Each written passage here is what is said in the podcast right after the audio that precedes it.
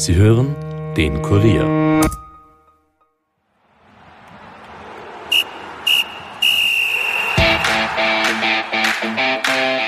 Die Winterpause ist vorbei, die Bundesliga steht vor dem Frühjahrstart. Grund genug also, um uns wieder zurückzumelden. Und zwar mit einer Episode zu den jüngsten Transferkrachern in der heimischen Liga sowie den anstehenden Cup-Viertelfinalspielen. Im Mittelpunkt, da wie dort, stand und steht natürlich Salzburg. Der Kollege Stefan Blumenschein steht mir daher in dieser Episode Rede und Antwort. Mein Name ist Stefan Berndl und ihr hört die Kurier Nachspielzeit.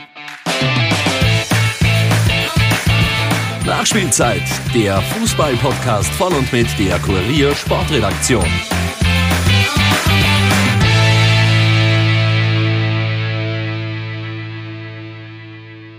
Hallo und herzlich willkommen allerseits. Wir sind zurück aus der Winterpause. Nach knapp eineinhalb Monaten melden wir uns wieder heute mit der ersten Episode vor dem Frühjahrstart der Bundesliga.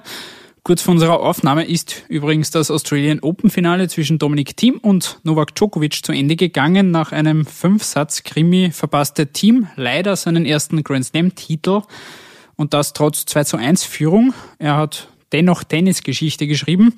Aber darum soll es heute nicht gehen, sondern um die zurückliegenden und aktuellsten Transfers von Salzburg, WRC und Co. sowie das anstehende Cup-Wochenende.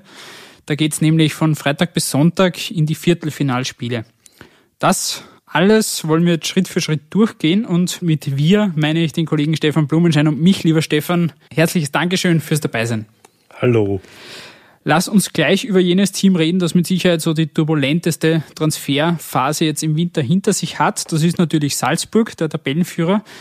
Kannst du für uns vielleicht nochmal zusammenfassen, was waren so die wichtigsten Schlüsselspieler, die Salzburg jetzt verlassen haben und wohin?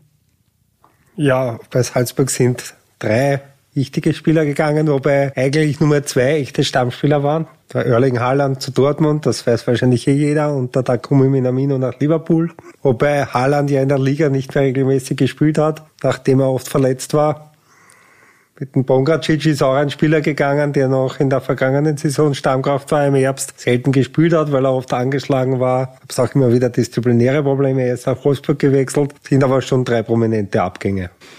Während der Transfer von Minamino ja relativ schnell und vor allem still über die Bühne gegangen ist, gab's bei Haaland, wir haben es schon oft genug besprochen, relativ lange Spekulationen, Transfergerüchte. Das Ganze hat sich wochenlang gezogen wohin es ihn denn ziehen könnte. Es ist jetzt Dortmund geworden und dort hat er jetzt bereits zum Rückrundenstart ähnlich losgelegt wie im Herbst noch für Salzburg.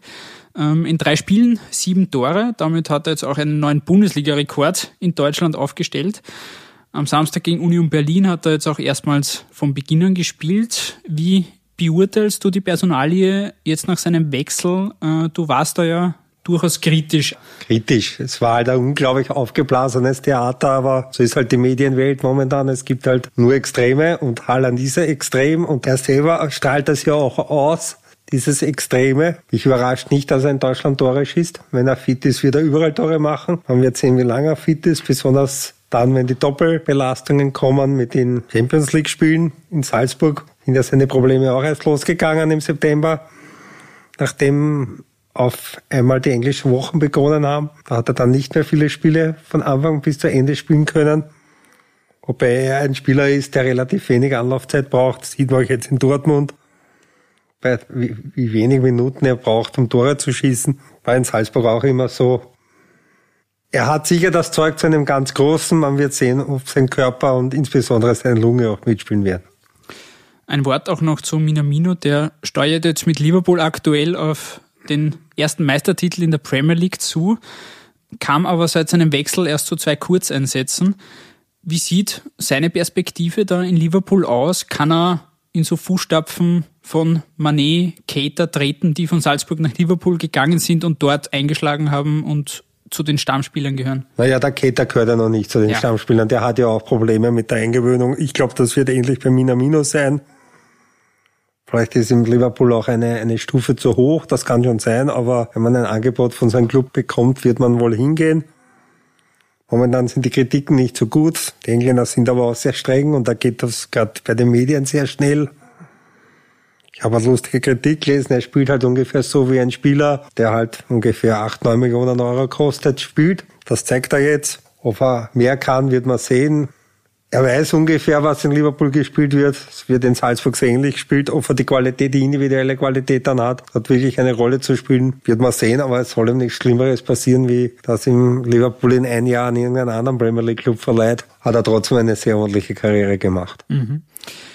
Jetzt nach den prominenten und vor allem auch lukrativen Abgängen, die die Salzburger hatten, haben sie jetzt zuletzt auch einen Stürmer geholt, einen jungen Schweizer, der erst 19-jährige Noah Okafor, der kommt um etwas mehr als 11 Millionen und ist damit der teuerste Neuzugang der Bundesliga-Geschichte.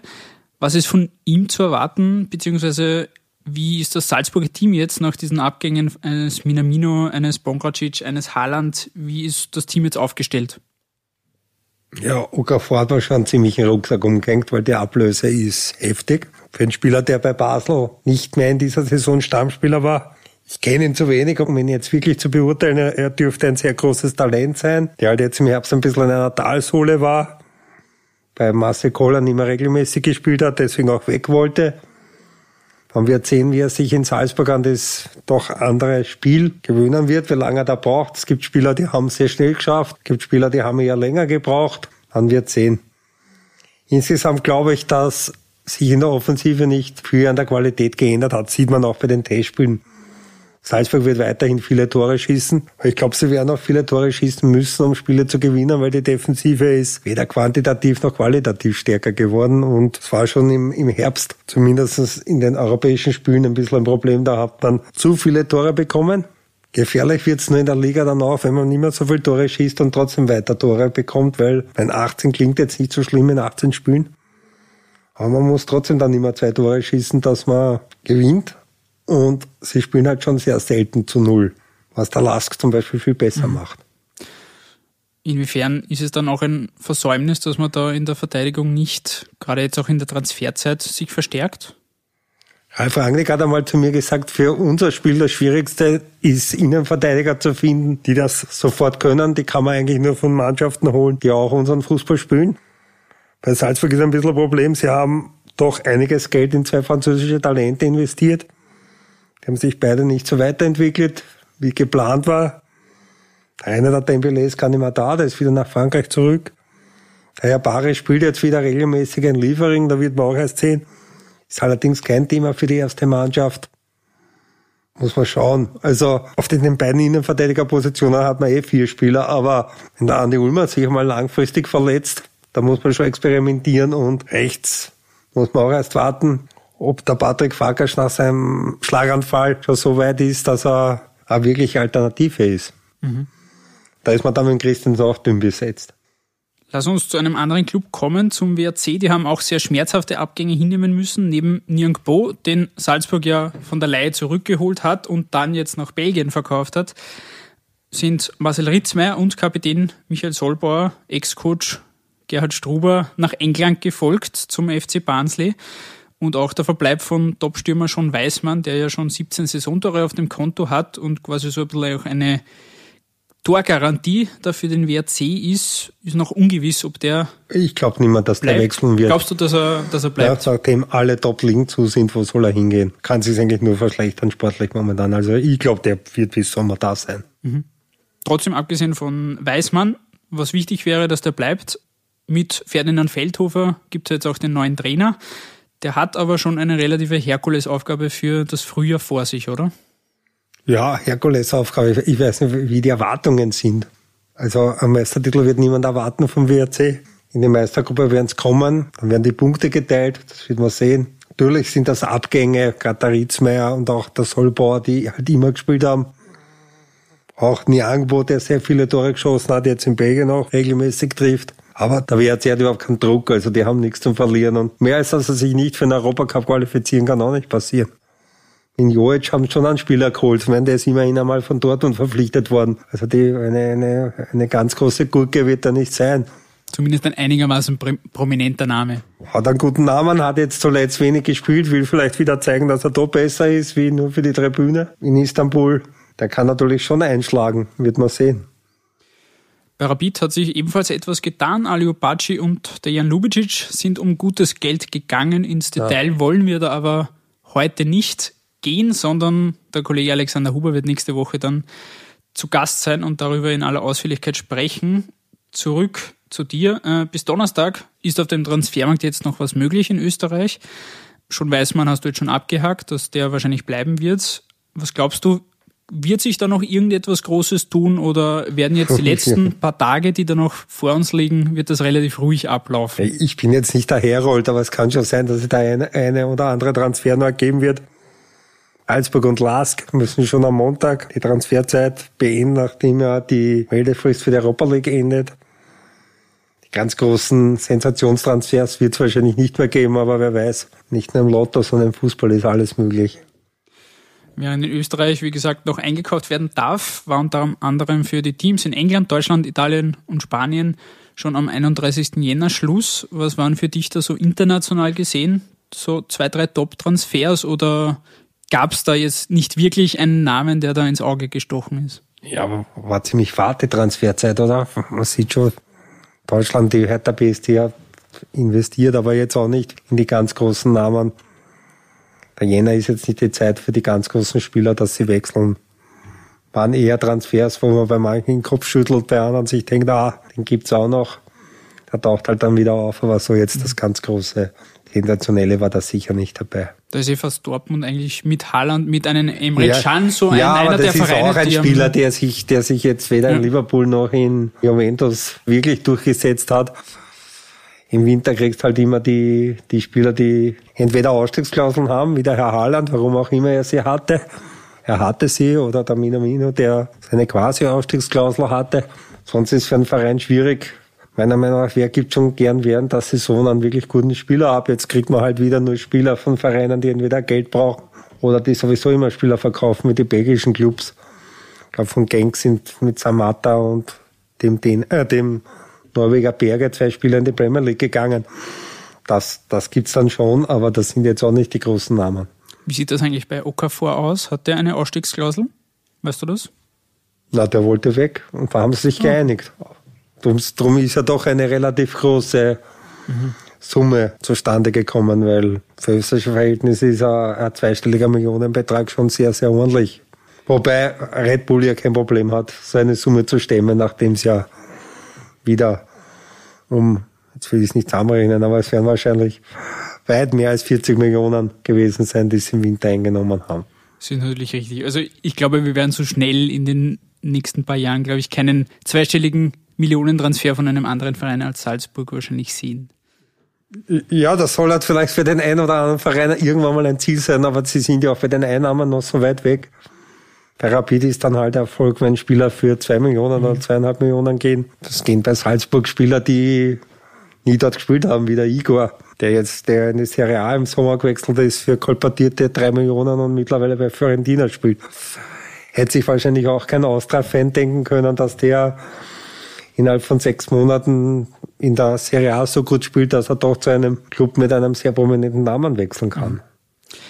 Zu guter Letzt wollen wir wieder zurück nach Österreich und auf die auf den österreichischen Cup eingehen. Da warten jetzt vier Viertelfinalpartien auf uns. Lass uns die ganz kurz nach der Reihe durchgehen, inklusive einer ganz kurzen Einschätzung von dir. Ich brauche jetzt da keinen, keine Analyse in die Tiefe, sondern einen kurzen Tipp. Äh, den Anfang machen am Freitag um 18 Uhr St. Pölten gegen Wacker Innsbruck. Die einen sind Nachzügler in der Bundesliga, die anderen finden sich im oberen Mittelfeld der zweiten Liga wieder. Dein Ergebnistipp der Kollege Huber schwärmt sehr von der neuen St. Pölten-Mannschaft. Äh, dies, da hat sie ziemlich viel getan im Winter, nachdem er die Transfersperre jetzt aufgehoben wurde. Man wird sehen, also sie sind sicher Favorit. Wacker Innsbruck hat nichts zu verlieren. Ob die jetzt im Cup weiterkommen oder nicht, wird jetzt die Welt nicht untergehen. Normal kommt der St. Pölten weiter, aber man wird sehen. Am Samstag dann um 15 Uhr geht es dann ins Duell zwischen Austria Lustenau und WSG Tirol. Die Tiroler kämpfen ja gegen den Abstieg, haben seit drei Monaten kein Spiel mehr gewonnen. Dafür hat es jetzt zuletzt prominente Neuzugänge gegeben. Die beiden Ex-Rapidler Stefan Meyerhofer und Thanos Betzos wurden verpflichtet. Ist da das Bundesliga-Schlusslicht dennoch Favorit? Ja, Lustenau ist schon heimstark auch. Also Bin immer ein bisschen skeptisch beim Bezos überhaupt. Der hat eineinhalb Jahre nicht Fußball gespielt. Wird noch ein bisschen brauchen. Dass das nicht das Schlechteste ist, hat man bei Rapid gesehen. Wie weit er ist, wird man sehen. Der Meyerhofer ist ein eigenes Kapitel. Der hat ein Selbstvertrauen, wahrscheinlich kurzfristig jeden, jeder Mannschaft helfen kann. Ob er in seinem Alter sportlich noch die Qualität hat, dass er in der österreichischen Bundesliga realisieren wird können, wird man sehen. Es gibt auch bei uns Leute, die ihm das durchaus zutrauen. Ich bin da immer ein bisschen skeptisch, ich, ich war bei ihm immer skeptisch. Für seine Möglichkeiten hat er wahrscheinlich von allen Fußballern, die ich in Österreich kenne, das Maximalste herausgeholt, muss man schon sagen. Vielleicht nehmen wir Paul Schaner. Aber man wird sehen. Also ich würde nicht überraschen, wenn Lustenau weiterkommen würde. Ich würde aber auch nicht überraschen, wenn, wenn Wartens weiterkommen würde. Am Samstagabend ist dann die wohl spannendste Partie von den Vieren zwischen Lask und Sturm. Alleine was jetzt die sportliche Form angeht und die bisherigen Saisonleistungen, sind die Oberösterreicher dann doch zu favorisieren, oder? Schon, aber Sturm ist immer gefährlich. Also die sind sehr unberechenbar, so wie ihr Trainer. Das passt gut zu der Mannschaft, zu dem ganzen Verein. Wird man sehen. Natürlich ist der Last Favorit. Ich glaube, sie spielen im Linzer Stadion. Jetzt haben sie den Heimvorteil in dem doch kleinen Stadion aufgegeben. Andererseits haben sie sich in der Europa League und auch in der Champions League Quali im, im, großen Linzer Stadion sehr gut, sehr, sehr erfolgreich gespielt. Der Lask ist schon Favorit. Wäre auch ein schönes Finale gegen Salzburg, aber das ist noch ein bisschen hin. Ich glaube auch, dass wir in der Liga ein enges Duell werden. Wird man sehen. Jetzt hast du sie schon vorweggenommen. Das letzte Spiel, da ist ein Pflichtsieg, wartet da auf die Salzburger. Die sind in Amstetten gefordert um 18 Uhr. Also das darf im Normalfall keine Hürde sein, oder? Sollte nicht. Mein Wunder gibt's im Fußball immer wieder. Ich meine, Amstetten ist jetzt auch nicht die, glaube ich, heimschwächste Mannschaft. Der Platz ist auch gefürchtet. Wird man sehen. Salzburg hat in den letzten Jahren gezeigt, dass sie manchmal gegen solche Gegner Probleme haben, sich dann am Ende aber doch durchsetzen. Andererseits haben sie schon in dem Jahr dieses ganz enge Cup-Spiel gehabt, dass sie immer am Weg ins Finale haben. Das war halt heuer bei Rapid. Normal sollte nichts passieren. Das Einzige, was sein kann, wenn sie schnell in Führung gehen, dass sie sich schwer tun, haben sie sich im Herbst dann auch gegen Mannschaften, gegen Ende des, der Herbstsaison, die sehr defensiv gespielt haben, haben sich eigentlich schwer getan. Wenn sie so schnell Tore schießen wie jetzt in den, in den Testspielen, sie doch sehr viele Tore wieder geschossen haben, ja, dann kann es eine ganz klare Sache auch werden. Gut, damit wollen wir es für diese Episode sein lassen. Die erste Episode 2020. Lieber Stefan, danke für deine Zeit ja. wieder.